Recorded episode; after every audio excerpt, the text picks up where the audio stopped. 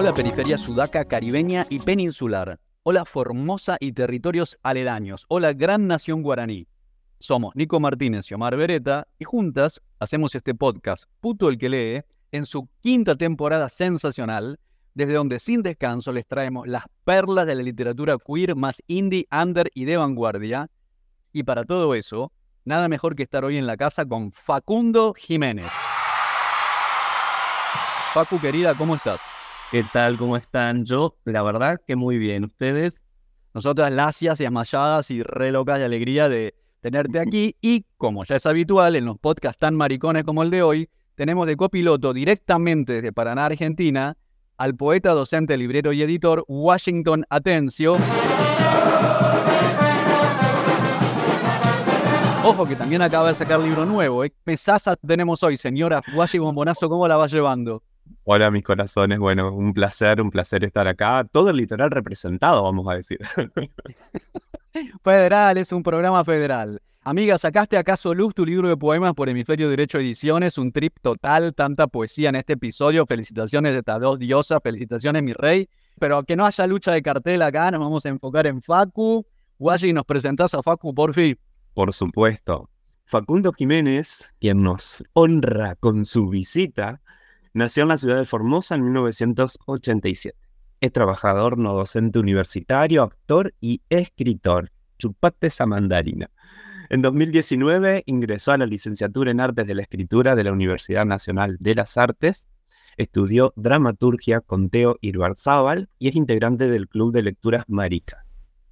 Como narrador, estrenó este año su primera novela, que va a ser como nuestro, eh, nuestra perla del, del encuentro, La KQP, por editorial Ojo de Loca. Y también hace muy, muy poquito, la editorial Elemento Disruptivo publicó sin pasar por la vereda, una serie de ensayos en donde se encuentra un artículo de Facu sobre la obra del poeta correntino Franco Rivero y sobre el que también charlaremos. Bienvenido, Facu. Ay, pero qué presentación. Bueno, muchas gracias. Honrada. Una marica formoseña devota de la Virgen de Cacupe. Acá la tenemos, acá en persona. Bueno, entonces, como ya nos dijo el Guashi, vamos a hablar de Facu. Vamos a empezar por la Cacupe. Esta novela de Facu Jiménez salió por editorial Ojo de Loca, este proyecto editorial que nos vuelve locas, que llevan adelante Nico Colfer y Vir del Mar, que las bendecimos, las glorificamos. Chicas se van corriendo a apoyar a Ojo de Loca, editorial.ojo de Loca en Instagram. Vamos a colgar como siempre todos los links en nuestras redes. Que acaban de sacar Vamp del grandísimo Ferni Cosiac Monamur. Por favor, ¿eh? Charlamos con Ferni sobre esta novela de vampiros en nuestro podcast Puto el que lee número 92 es increíble la cantidad de referencias que tenemos y notas al pie. Bueno, chicas, se van corriendo a escuchar el 92. Bueno, Facu Jiménez, como ves, nos cuesta soltar el micrófono. A vos lo que no te cuesta nada es la autoficción, amiga. Te mandaste un novelón donde contás de todo. Primera pregunta obligatoria. ¿Cómo surgió el primer borrador? ¿Qué te impulsó a documentar y a ficcionar esta novela de crecimiento de chico de provincia que va dejando virginidades por el camino y se reinventa a cada paso? Bueno, a ver, e-, este proyecto nace en el 2019, cuando yo arranco la carrera de artes de la escritura y de alguna manera retomo la escritura, algo que había abandonado durante mucho tiempo. Siempre me gusta escribir y siempre lo hice de manera amateur. Como dice una profesora, una cosa te lleva a la otra. Yo vine a estudiar sociología. Después de muchos meses de estar paseando por la Facultad de Ciencias Sociales de la UBA, me encontré con la actuación en el Centro Cultural Ricardo Rojas, ahí empecé la actuación y ahí empezó, digamos, este camino de regreso a la escritura, que como dije fue en el 2019 cuando ingresé en la carrera de escritura, una carrera que amo, que está diseñada, no sé, por docentes muy generosos. Y bueno, ya ahí en las primeras clases de taller de narrativa, escribí lo que sería hoy el segundo capítulo de la KQP. Por supuesto que es borrador de capítulo, cambió mucho. En el 2020, en pandemia, decidí empezar un taller de novelas queer con Nico Colfer, con quien somos ya hoy muy amichas. Y decidí hacerlo porque, bueno, sentía que en la universidad, si bien está muy bien armada la carrera, me faltaba algo Y bueno, efectivamente tenía que ver con, con que me faltaban por ahí las escrituras eh, de las escrituras queer, las escrituras LGBT, eso Nico lo trabaja y lo trabaja muy bien. Y en el marco de este taller escribí lo que hoy es el primer capítulo de la CACP. Insisto, son en su momento, eh, eran dos borradores que por supuesto cambiaron, se transformaron mucho. Entre 2020 y 2022, la verdad que no volví a estos textos. Sí tenía muchas ganas como de desarrollarlos, de ampliarlos. No, no, no, no lo había hecho. Finalmente retomé estos borradores y empecé muy cada tanto a escribir otros capítulos, ideas, a tirar frases. Y finalmente me senté a desarrollar la novela y no paré. Yo tengo una, no soy muy ordenado, digo, fue, una escritura bastante caótica. De hecho, cuando, cuando le presenté el borrador a Nico, que después finalmente quedó en la convocatoria de Ojo de Loca, una de mis preocupaciones era, bueno, esto no tiene, no tiene un orden, no, era puro caos. Y él me dijo, yo te invito a que sigas escribiendo de esta manera caótica y después le vamos a encontrar un orden. Y efectivamente, en el desarrollo de, de, esos borradores y de las distintas versiones de capítulos, le fuimos encontrando un orden. Y así fue también como yo fui descubriendo la historia que quería contar en la KQP, porque al principio realmente que no, digo, no sé, hay escritores que por ahí ya tienen una idea sobre la que, bueno, después empiezan a tejer los distintos capítulos, ¿no? Bueno, no, no es mi caso, no por lo menos con esta primera novela. Y también digo, porque a veces escribo poesía, pero bueno, ahí también en la poesía, digo, la poesía tiene otras implicancias y acá Wash este, lo, puede, lo puede quizás este, certificar. Al menos desconfío bastante de, de, de, de cuando hablo con la gente que la poesía me dice, no, bueno, como que está segura de lo que quiere sentarse a escribir. Yo soy como más de, bueno, el texto me va devolviendo por dónde yo tengo que ir. Digo, sobre todo en la poesía. Pero bueno, en el caso de la KQP también me sucedió. Y finalmente, bueno, terminó siendo lo que, lo que es. De hecho, al principio, la KQP tiene un narrador en primera persona, que es la voz de Ignacio, y después tiene otra que es en tercera persona, que es de otro orden. Bueno, esa voz al principio eran poemas, que cuando entramos en el proceso de edición final, Nico me invitó a pasarlo, digamos, a prosa, que fue también todo otro proceso, y finalmente quedó, bueno, esto que, que es lo que ustedes leyeron. Bueno, pero no te me escapes del temita de que lo que acá toda la gente se pone a escuchar este podcast para saber qué es verdad y qué no es la verdad en esta historia. Entonces, Contanos el punto de partida de lo biográfico y cómo hiciste para desbordarla y para llenarla con otras historias y cómo esta especie de, bueno, la autoficción que es como el punto de partida para después desplegar a otros mundos y a otros universos y de un registro realmente, después vamos a hablar de esto también, bien federal y bien decolonizado, ¿no? Bueno, diste con una pregunta a la que yo le, le bastante, pero realmente con las distintas presentaciones que se hicieron acá en Buenos Aires, después en Formosa, y sobre todo en Formosa, bueno, me di cuenta de que efectivamente algo de lo autobiográfico juega mucho en esta novela, efectivamente. Sin embargo, a mí me gusta defender la autonomía de la literatura. Pero bueno, sí también es verdad y me tengo que hacer cargo que es un libro de un autor que es hijo de una época, digo, y es una época donde, bueno, efectivamente lo, biográfico aparece mucho en los trabajos de los trabajos literarios. Eso es así, la vez pasada me junté a, merendar con una editora tucumana y hablábamos de la proliferación de textos donde, bueno, uno puede ver sin muchos velos al autor. Y la verdad que eso no es un problema, ¿no? El problema en todo caso es cuando lo autobiográfico aparece en el texto como una mera descripción, digo, cuando no hay ningún punto de vista, en realidad nunca no hay, digo, aclaro esto también, eh, aunque sea una mera descripción, estamos generando relato y hay distintos grados de construcción de ficción, ¿no? Pero bueno, digo, para mí lo interesante es cuando a pesar de, lo biográfico, a pesar de que ahí están eh, muchos hechos que marcaron al autor, se puede fugar hacia otras zonas.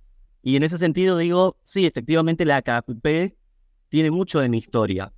Yo trabajo con muchos hechos de mi historia, tanto así que en Formosa muchos me, llegaron a decir, che, ¿esto te pasó? Quienes leyeron la novela pueden reconocer algunos hechos que al personaje lo, marcan y que en realidad parten como de algo que a mí me sucedió, pero que efectivamente eso no es así. Y en algún punto me gusta ese juego. A partir de restos de mi historia, plantearme otras situaciones posibles, incluso vengarme, eh, ¿por qué no? Este, de hecho, hay varios relatos donde aparecen algunos ex chongos y es también como una forma de, vengarme de ellos. Pero bueno, pero sí es cierto que Facundo Jiménez es promesero de la Virgen de Cacupé. Yo nací en una familia que es muy devota de la, familia, de la Virgen de Cacupé. Y también es cierto que yo fui bautizado dos veces por error de mis padres. A los meses de haber nacido, estaba con un problema de, respiración. Bueno, aparentemente no sé me estaba muriendo. Y entonces este, llamaron a dos tíos míos, trajeron agua bendita este, y me hicieron lo que se conoce como el bautismo de socorro. Y ahí me encomiendan a la Virgen de Cacupe. Y lo que prometen es que durante ocho años, si yo me salvaba, eh, iban a hacer un refrigerio en mi casa todos los 8 de diciembre con un rezo y que ellos no me iban a cortar el pelo durante tres años y que después ese pelo lo iban a tirar al río Paraguay. Digo, hasta ahí, digo, coincide la historia de Ignacio, que es este protagonista de la KQP. Y así como les cuento esto, bueno, hay otras cosas que claramente tienen que ver con, con, mi historia, con mi historia familiar, con mi historia de vida. Pero insisto en esto, cuando pesqué que tenía la posibilidad de retomar algo de eso e ir para otro lado eh, impensado, la verdad que lo disfruté mucho. Empezar como a, como a juntar tanto esta realidad mía con la ficción y crearme, bueno, otro relato. Insisto, tanto así que el, último capítulo, la cacuta se termina como de, de despegar de lo autobiográfico, ¿no? Bueno, en realidad es, fascinante escucharte, Facu, porque pasaste por un montón de lugares. Yo iba anotando, iba tildando, iba cosas que teníamos ganas de preguntarte, porque lo que principalmente dijiste ahí es, bueno, toda la teoría de la muerte del autor, ¿no? Madame Bovary c'est moi. En pleno juicio de Flaubert es esto. Me parece fascinante esto porque tendemos, ¿no? Sobre todo en estos últimos años, creo, y no solo en la narrativa, sino también en la poesía, a asociar directamente lo, que leemos del texto con las vivencias, las experiencias y, bueno, lo que ha atravesado al autor, ¿no? Y me parece que lentamente también nos vamos desprendiendo de esos paralelismos o de esas intersecciones que se establecen entre lo que es ficcional y lo que es literario y lo que es biográfico, ¿no? Creo que pasa mucho en la narrativa de los últimos años. Y bueno, la poesía, vos recién lo mencionabas, es como tal vez el género, entre comillas, escuchando el género, que por ahí más se acerca a lo subjetivo, pero, pero está bueno que hagas este tipo de aclaraciones porque mm, lo que tenemos acá, y digo acá porque tenemos la cacupé en las manos, es una obra literaria. Y, desde ese momento, digamos, ya podemos pensar que claramente es autobiográfica, como todo lo que escribimos es en algún punto autobiográfico, pero sin intención de documentar, sin, sin, sin esa, esa búsqueda de querer que sea la letra un reflejo de, lo vivido, ¿no? Por supuesto que hay elementos de cada uno y en este sentido lo que me interesa destacar es que no es una obra autobiográfica en los términos que la planteaba recién, pero no podría haber sido escrita por otro que no sea Facundo Jiménez. Y en este sentido me parece fundamental el poder pensar las literaturas, en este caso latinoamericanas, eh, acá Argentina, vinculadas a un territorio, vinculadas a una, a una zona. No, es que me parece súper interesante todo lo que trajiste, porque, digo, uno podría quedarse, ¿no? Con, con la muerte del autor de Roland Barthes. Sin embargo, digo, la categoría de autor a lo largo de la historia de las artes de la escritura ha transitado por un montón de, lugares, ¿no? Y se ha reconfigurado muchas veces por suerte. Y justamente, no sé, a partir de meterme un poco más con la poesía, tuve el placer de tener como maestra en Poesía 1 a Alicia Genovese. Y bueno, y en la poesía aparece algo, ¿no? Eh, digo, la poesía pareciera que es el, el, género que por excelencia está más cerca del, del, escritor.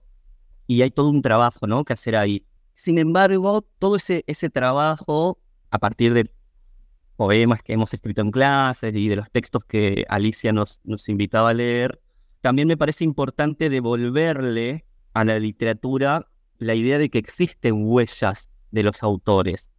¿no? En un extremo estaría la muerte del autor, por así decirlo, eso además también hay que entenderlo en un contexto donde digo, las obras se analizaban fuertemente a partir de lo que le pasaba en la vida a, los autores, un error tremendo, digo, y que aún hoy existe, ¿no? Pero pues, no podemos negar esto que vos decís, que, no sé, por decir uno de los autores que, que he trabajado últimamente, no sé, eh, Franco Rivero escribe, y escribe desde un territorio y desde su historia y desde lo que lo afecta, y por eso escribe de una manera y por eso escribe un género, etcétera, etcétera.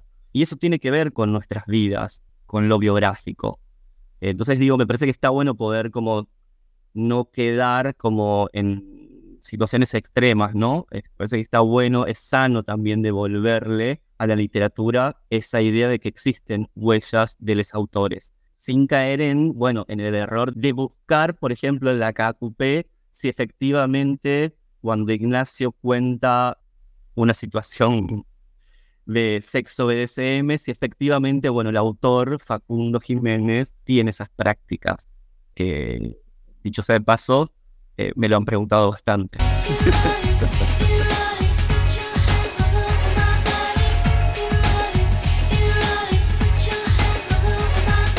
Eso lo. Eso tenemos otro podcast que es. Eh, vamos. Este, ese pues sí para el podcast nuestro que suscripción especial, suscripción paga. Te, Pacu, el tema este es algo que lo hemos charlado mucho en este podcast porque Claramente hay una tendencia en algunos de los conglomerados editoriales que algunos escritores se han ido, eh, escritores que están publicando siempre en esas mismas grandes editoriales, se han ido corriendo, dejando las marcas del lugar de lado y hasta escriben en castellano neutro, ¿no? Porque así se vende en toda la lengua. Yo lo voy a decir acá, espero que no me cancelen, pero la primera vez que yo leía Samantha Shevlin pensé que era una traducción de una escritora estadounidense, porque no me daba no me da, no me da Argentina eso, no me da, me da otra cosa. Y entonces discutimos esto de cómo hacer una novela no colonizada, ¿no? Eh, estos días estaba escuchando, les recomiendo un podcast que se llama Los Diálogos de la Oreja, que es el podcast de la EICTV, la Escuela Internacional de Cine y Televisión de San Antonio de los Baños de Cuba, esa escuela de cine mítica, y hablaban de ejemplos de cine no colonizado, el de Lucrecia Martel y el del director tailandés Apichatpong Weerasethakul, donde mete lo surreal en las pelis, pero no desde el realismo mágico inventado a la medida del lector de España por Carmen Balcells en aquella época en que se forraron de guita con García Marketing y todos los muchachos, sino el mundo del encanto con lo que vivimos en estos territorios, en nuestros territorios, ¿no? Ahí vos nos traes el yacillateré, el pombero, el carau, la pora, ¿no? Los gualichos, la planta, esto de algo enterrado en la tierra que es parte de las vidas de un poco de todas las personas que vivimos en estos territorios, porque al fin, ya sea por alguna cuestión o por la otra, porque tuviste un pariente, porque viajaste, porque naciste allá, no sé qué, el mundo del encanto está presente de una manera y a una persona que vive en una ciudad grande de Estados Unidos o de Europa, no, eso, eso no es. Contanos un poco esto, la decisión y la intención de traer toda esta cuestión a la realidad de un personaje que también tiene sexo BDSM y que también tiene un laburo en Buenos Aires y que también usa aplicaciones de citas, pero que no pierde contacto con el mundo del encanto. Quiero como retomar algo de lo que decías respecto de las escrituras no colonizadas. Justo ayer, pues el cierre de- del año del Club de Lecturas Maricas y estábamos compartiendo con alguna de las maricas. Nada, estábamos ahí tomando, fumando este, y hablando de libros y qué sé yo, qué sé cuánto. Y en un momento una de las maricas me pregunta, bueno, qué repercusiones había tenido con la KQP y bueno, y empiezo a contarle algunas. Y una que me interesa compartir en la línea de lo que vos decís, Omar, esta persona me decía, bueno, me dice, es una novela corta, para ser una novela corta debería tener estas y estas características, ¿no? Este, entonces me hace como un- una descripción de lo que debería ser el desarrollo de lo que yo tendría que haber hecho o de lo que debería hacer para la próxima vez, ¿no? Para poder justamente darle en la tecla o en el punto al género. Claro, se lo agradezco, pero no me interesa. Sí, yo sé que la KQP es, eh, presenta una lectura bastante vertiginosa de ratos, con muchos hechos, y hay algo de eso que a mí me, me gusta y que de alguna manera siento que justamente ese es un rasgo porque decidieron laburar y publicar este texto. Quería decir eso respecto de, lo que vos decías re- sobre las, eh, las escrituras colonizadas y sobre todo porque creo que, bueno, justo en el Club de Lecturas Maricas eh, es algo que charlamos un montón y que una vez se nos, se nos presentó con el caso de Nati Menstrual, que leímos unos textos de Nati y algunas de las maricas decían, bueno, parece que no está editado, parece que no hay un, trabajo con el lenguaje. Y coincidimos muchas en que, che, qué paqui a veces eh, la mirada que tenemos sobre la literatura. Porque primero digo, es imposible que no haya pasado por una edición. Y segundo, ¿qué es trabajar con el lenguaje? Porque a veces pareciera, cuando hablamos del lenguaje poético, es una cosa que está allá arriba, o que es una cosa muy edulcorada, a la que están acostumbrados incluso algunos escritores eh, eh, de la comunidad LGBT que terminan publicando en grandes editoriales y que justamente ajustan su escritura para que esas editoriales las publiquen porque, digámoslo también, si no, no te lo publican, no sé, digo, en ese sentido, por ahí la, más afortunada, en ese- eh, no sé si afortunada, no sé cómo decirlo, es Camila Sosa Villada, que creo que, o Pedro Lemebel, digo, no sé, que es tipo, que han hecho lo suyo, que lo han hecho y lo hacen muy bien, digo, a pesar de lo que, de las exigencias de esas grandes editoriales, eso quiero decir, no sé si, se- si se entiende. Estoy haciendo una valoración positiva de sus textos. Y me perdí un poco, porque les dije que soy larguera. Este, no sé si me querés repetir, Omar. Me hace acordar esto fuera del aire. Me hace acordar, Guayi, a lo que nos contaba Juan Pablo Ramos cuando el editor le sacó mucho texto sobre caca, porque le parecía que, que no le iba a gustar. Totalmente. Es bárbaro esto porque mm, me- también genera es, este, este movimiento, eh, la KQP, como, como otras obras que, que por ahí vamos linkeando, ¿no? Tal vez recién nos acordamos, ¿no? De Juan Pablo Ramos con la mítica máquina de karaoke, por ejemplo.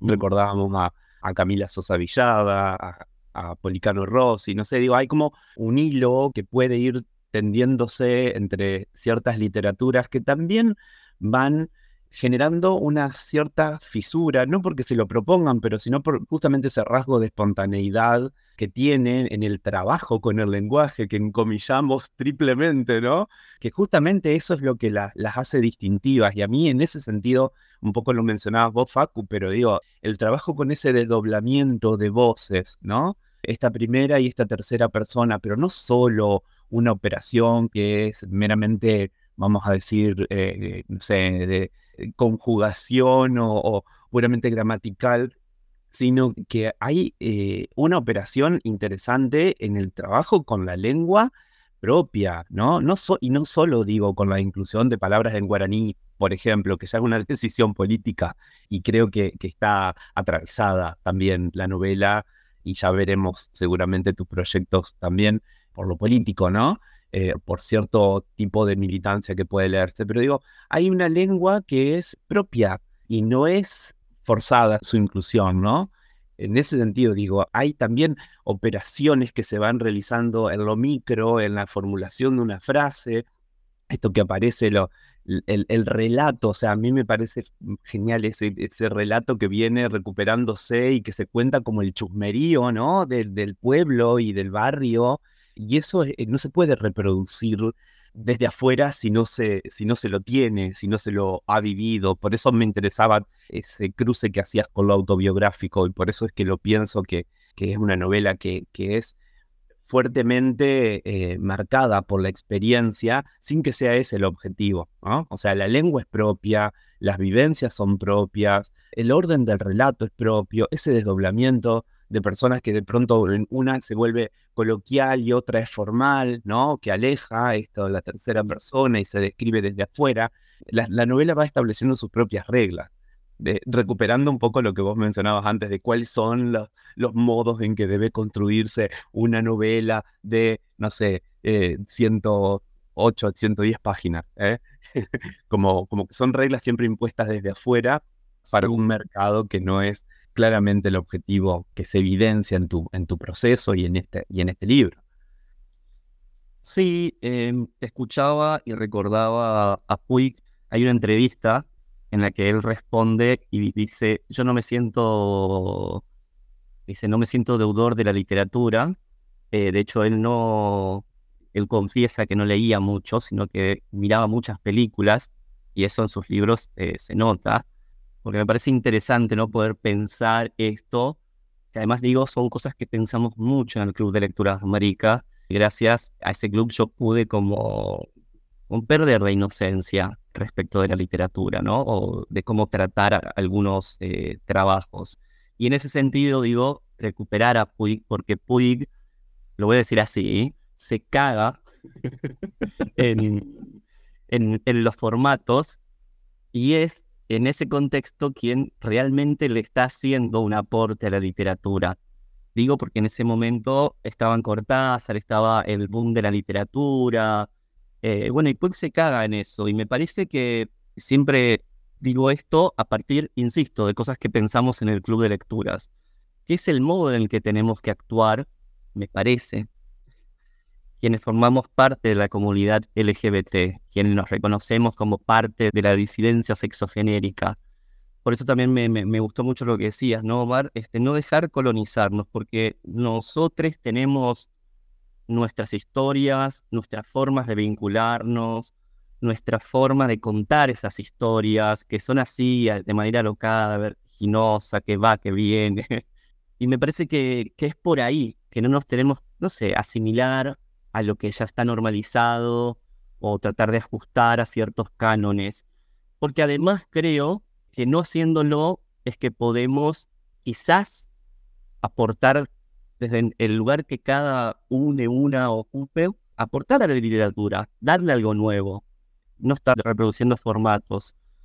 Sí, totalmente en línea con todo lo que venís diciendo y también habilitar nuestros espacios, como esto que decís de, bueno, de, de, Manuel Puy, que se cagó en todas y en todo y lo hizo, bueno, sufrió, ¿no? Fue muy ninguneada, pero bueno, no importa. Estamos acá revalorando y también habilitar ese espacio para las personas heterosexuales, no patriarcales, no binarias, no paquis, ¿viste? Porque también hay un montón de temas, todo el tema de no ser la madre paradigmática, que se sacrifica por los hijos, qué sé yo, la difunta Correa, ¿viste? Morir por el, amamantando al nene, todo el problema de las maternidades, todo el problema del hombre que tiene que ser el proveedor, qué sé yo, es como también hay historias heterosexuales no normativas que pueden reflejarse en este espejo donde nosotros rompemos en mil pedazos esos paradigmas y bueno, y darle la bienvenida, ¿no? Que vengan también esas historias que son no normativas porque es lo que necesitamos para poder respirar. Y en ese sentido, por ahí algo en lo que vienen insistiendo hace, hace rato en esta entrevista eh, ambas, que tiene que ver con el territorio formoseño. Eh, es, me es difícil a veces hablar de mi novela en estos términos, pero creo que no, no, no dimensioné, sí, lo que habíamos hecho. Y digo habíamos porque considero además que la escritura de un poema, de un poemario, de una novela, de un cuento, digo, si bien tiene instancias de soledad, entre comillas, del escritor, en realidad es una producción en comunidad. Y sobre todo por la manera en que Ojo de Loca trabaja, eh, definitivamente es, es un producto comunitario. Más allá de que cada una tenga roles asignados, por supuesto, digo. Pero entonces digo, como que hasta que no fui a Formosa a presentar el libro, no había podido dimensionar lo que habíamos hecho. Yo me acuerdo que se acercaron un montón de pibes y pibas y me decían, yo nunca imaginé que el Paraíso de los Niños, que es un parque hermoso que está a tres cuadras de mi casa donde nací, pudiera estar en un libro. Jamás pensé que la costanera de Formosa pudiera aparecer en un libro. O más aún, algunos putos me decían, boludo, sigue existiendo el montecito tal, y yo voy ahí y, tipo, y de repente leo tu libro y, y aparece ese lugar. Y claro, y ahí yo dije, ah, claro, para, o sea, no sé, para, para toda esta gente esto tiene como un valor y ahí, ahí pude como reconocerlo realmente. Quizás también tiene que ver con que, y esto me lo hizo notar un escritor formoseño, que yo escribo desde Buenos Aires. Y eso también hay que decirlo. Yo no estoy en Formosa viviendo actualmente. Viví hasta mis 18 años. Me fui muy enojado, este, muy enojado, muy frustrado también. Eh, y durante mucho tiempo no quise saber absolutamente nada. Entonces la cacupé también es mi manera de regresar. Yo siento que regresé con la cacupé, aun cuando viva acá.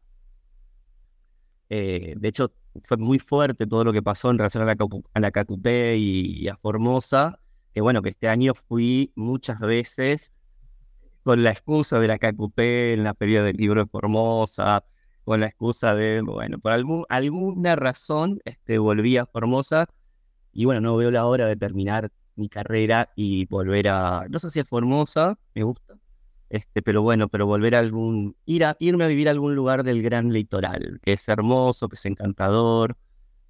También gracias a este libro y a una obra que, hacemos con, con, unos amigos sobre los cosecheros de la yerba mate, pude conocer misiones, corrientes. Este, bueno, conocí a Franco Rivero, un gran amigo, que también leyéndolo a él, digo porque por esto de que me gusta insistir en, la, en que la producción de conocimiento y de textos es comunitario, digo que leyéndolo a él, también pude pensar en la posibilidad de que, de que Formosa, con su forma de hablar, con sus costumbres, etcétera, etcétera, bueno, podía estar en un libro. Digo porque Franco Rivero defiende mucho, por ejemplo, el correntinés. Y bueno, nada, eso, insisto eh, en que hay que leer mucho Franco Rivero como a otros tantos autores del litoral, este, que yo estoy fascinado, fascinado, fascinado. Eso es interesante, Facu, eh, porque de vuelta volvemos, volvemos al territorio, ¿no? Y que la literatura nos permita anclar y escribir desde el territorio o haciendo del territorio un cuerpo también, mm. y una impostación, me parece que, que es una de las de las cosas más, más valiosas que tiene hoy la literatura. Y bueno, si te parece, nos gustaría a nosotras acá presentes y a toda la audiencia escuchar algún pasaje de la Cacupé que tengas ganas de leernos. ¿Tenés ganas? Sí, por supuesto. Muchas ganas. Ahí voy.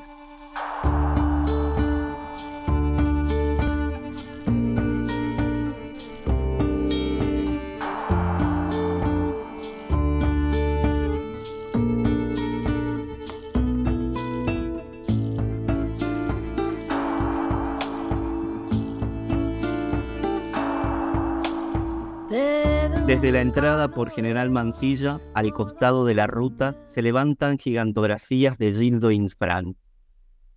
Todas, además de su nombre y apellido, dicen gobernador de la provincia de Formosa. Llevan el escudo provincial y el eslogan Hombre Nuevo Formoseño, de quien él es su encarnación.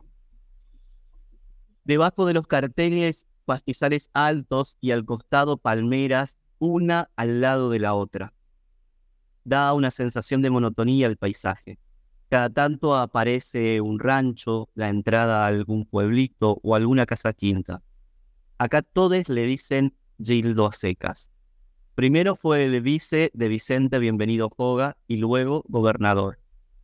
Este va a ser más omnipresente que Dios o que el sol, decía mi abuelo Exiquio. Él lo militó dejó sus últimos días de vida en esa campaña que puso a Infran a la cabeza del Ejecutivo. Yo antes era opositor. En la secundaria, a la pose de futuro buen ciudadano le venía bien un antiperonismo. Con los años supe que era herencia del gorila de mi padre. Me sumaba a todas las marchas de los docentes. Por ese entonces eran muchas. La concentración se hacía en la Plaza San Martín y de ahí se marchaba por Avenida 25 de Mayo hasta la Casa de Gobierno que queda sobre la calle Belgrano. En varias oportunidades pronuncié un discurso para apoyar a mis profesores y profesoras que me amaban. Me gustaba imitar a los políticos. Micrófono en mano gritaba que tarde o temprano Infran se iba a ir. Algunos creían que reunía las condiciones para ser presidente. Yo me lo creía. ¿Cuánta ingenuidad puede tener una a esa edad? Por supuesto me equivoqué. Gildo es la tierra que el viento norte levanta y desparrama está en todas partes y es difícil sacarlo. Por la ventana del pulqui veo los complejos de viviendas en construcción. Son muchos. Estamos a poco de ingresar a la ciudad de Formosa. Desde el aeropuerto estas obras se despliegan por lo que antes, muchos años atrás, era monte puro. Obreros curtidos por el sol levantan paredes y yo recupero un poco de excitación. Me demoro en un rubiecito que está en musculosa. Tiene los brazos hinchados de las bolsas de cemento que debe levantar a diario. El micro avanza y lo pierdo. Reconozco el telo a donde veníamos con Darío. Los ojos se me ponen vidriosos. Disimulo ante la mirada de Rocío que acaba de despertarse. Por fortuna los antidepresivos no dejan que el llanto escale. Rocío escucha un audio que tiene de tía Petty. Le pregunta por dónde andamos. Quiere calcular el tiempo para esperarnos con la comida lista. Mi reina, les hice una rica sopa paraguaya para picar con el tere, dice. Rocío responde ya mimetizada con el tono formoseño. A pesar de la desgracia, tiene cierta alegría por volver. Ella, a diferencia de mí, nunca se habría ido. No le quedó otra ante la insistencia de mamá y papá. Lo mismo le pasó a Juan. Ellas no son renegadas de sus orígenes. Nos taladraron la cabeza con el mismo cuento al estrés. Que te tenés que ir de acá a buscar futuro que acá no hay nada. Otro gran mito, el de la Buenos Aires próspera e inclusiva y llena de oportunidades. A veces sueño con mudarme a alguna localidad del sur. Ushuaia, por ejemplo.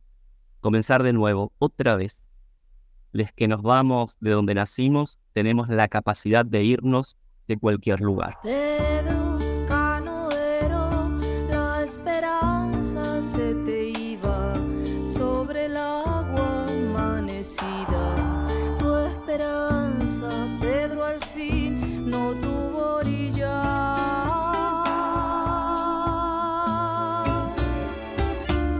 Chicas se van corriendo a comprar la cacupé porque esto así, tipo, no tiene desperdicio. Pero yo hago una pregunta.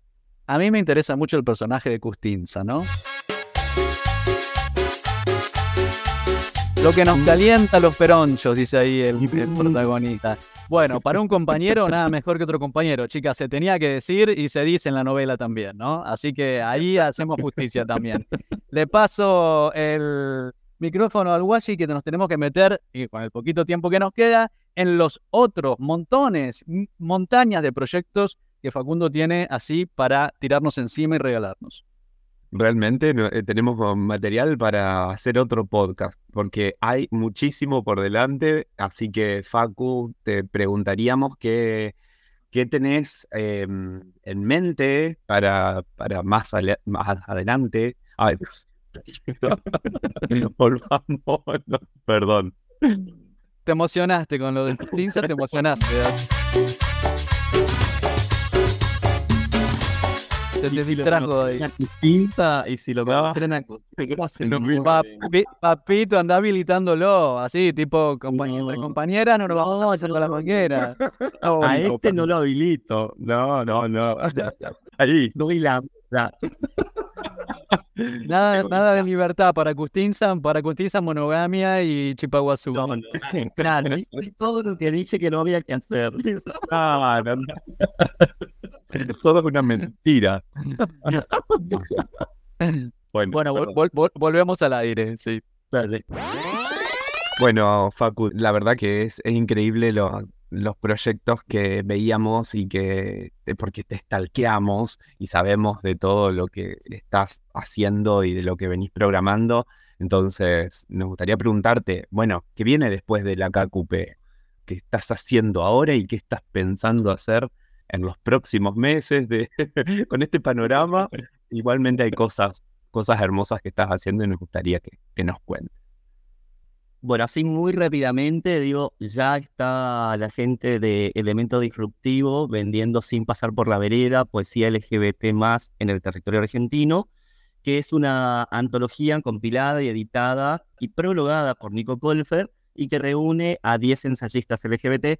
Estoy yo, soy uno de, de esos ensayistas y trabajo ahí con el poemario de Franco Rivero que se llama Huasca, que recomiendo también esa lectura no hay puto que no me trabe. Los cinco minutos que quedan.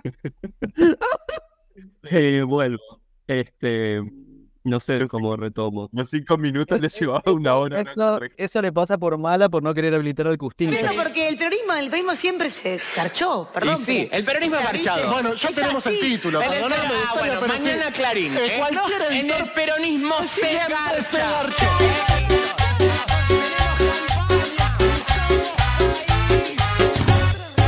Yo digo que ya la estoy stalkeando, pero lo voy a encontrar en Instagram, ¿Lo va- lo voy a encontrar, así. No, no, hay algunos nombres que cambié para cuidar. Sí, nos imaginamos para guardabosque, para quedártelo para vos sola, mira. Volvamos al, volvamos al Franco Rivero antes que me enoje, mira, dale, vamos.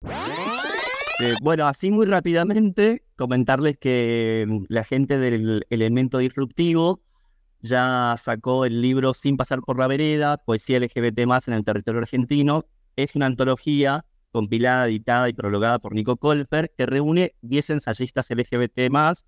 Eh, yo soy uno de esos ensayistas. Trabajé con, el, con Huasca, que es uno de los poemarios de Franco Rivero, autor que recomiendo y poemario que recomiendo sobre todo para, para, para les putes y para les putes del litoral más aún todavía. Y ahora estamos trabajando con, con una amiga, eh, con Luz Roa, que es también la, directora y creadora de Carne Oscura y Triste, que es una obra que trata sobre los cosecheros de la yerba mate de Misiones. Estamos trabajando en Proyecto Monte, que de alguna manera, bueno, es, eh, ahí sí estamos laburando más, eh, digo, el punto de partida es lo autobiográfico, eh, bueno, como si en la Cacupé no lo fuera, ¿no? Eh, pero acá, digo, el, el acento está todavía puesto mm, eh, mucho más ahí, y la idea es que a partir de eso lo podamos abrir al resto de la comunidad LGBT de Formosa y de Paraguay. Y la idea es investigar un poco sobre religiosidad y género, que es con lo que me quedé, digamos, que es el bichito que me despertó la KQP. Porque en la KQP, eh, justamente, esta marica cree en la Virgen. Y es verdad que hay un montón de personas de la comunidad LGBT que, son católicas eh, o que, digo, creen en, en- o que forman parte de otra religión o que, digo, tienen eh, su fe puesta en, no sé, los santos, las vírgenes, Cristo, etcétera.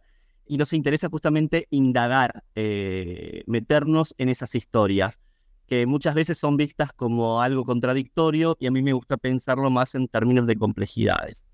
Bueno, chicas, ahí ya tienen un panorama completo, me lo van siguiendo al Facundo, como siempre, les vamos a colgar de todas nuestras redes todos los links a todas las personas, editoriales, libros, maravillas que mencionamos hoy. Y esperamos que nos habilite también el Instagram de Custinza, Facundo, después le escriben ahí un privado, eh, se leen la cacupé, se ponen corriendo, se ponen los patines, vamos, que fin de año, hay que regalar libros, hay que regalar libros de editoriales locales, producción de esta región. Un saludito para esa inmensa audiencia que nos hace el aguante siempre de Paraguay. Facundo quiere que su novela se lea en Paraguay, así que bueno, me lo siguen, mm, arreglan, me lo invitan, vamos haciendo así algún contubernio de acá para allá, que esa frontera no es nada más que una línea en el mapa, nos amamos, nos queremos siempre de los dos lados, así que ya lo sabemos. Bueno, nos vamos despidiendo, le agradezco acá a mi copiloto Washington, gracias por ayudarme a no al carajo con el tiempo y de tener siempre todo ordenadísimo, amiga. Felicitaciones por el libro nuevo, ya vamos a estar difundiendo también todas esas cuestiones. Gracias Omar, gracias Facu, un placer estar compartiendo este encuentro con ustedes y bueno, ahí les vamos a dejar todos los datos para ir corriendo a leer a Facundo Jiménez. Bueno, muchas gracias. La verdad que la, la- me lo pasé muy bien este rato con ustedes. Estoy encantado. Y sobre todo encantado así, de compartir, de charlar este, y de seguir pensando en un montón de, de cuestiones que, nada, que me parece que estamos pensando muchas, muchas. Y está bueno que, que se generen estos tipos de espacios para seguir compartiendo. La verdad que me voy muy enriquecido. Gracias. Agua, lejos de la costa cuando te dormías. Pedro Canoero, corazón de arcilla, sobre la canoa se te fue la vida. Pedro Canoero Vamos a te terminar. Somos Nico Martínez y Omar Beretta. Y este es un podcast del colectivo Cuarto Mundo. Seguinos en Facebook y Twitter, arroba puto el que lee 108. Y en Instagram, arroba censurado108. La cortina musical de nuestro programa es el tema Zona Roja de Mnesis. Para toda Sudamérica, Educación sexual integral y laica. hasta la próxima. se te fue la vida.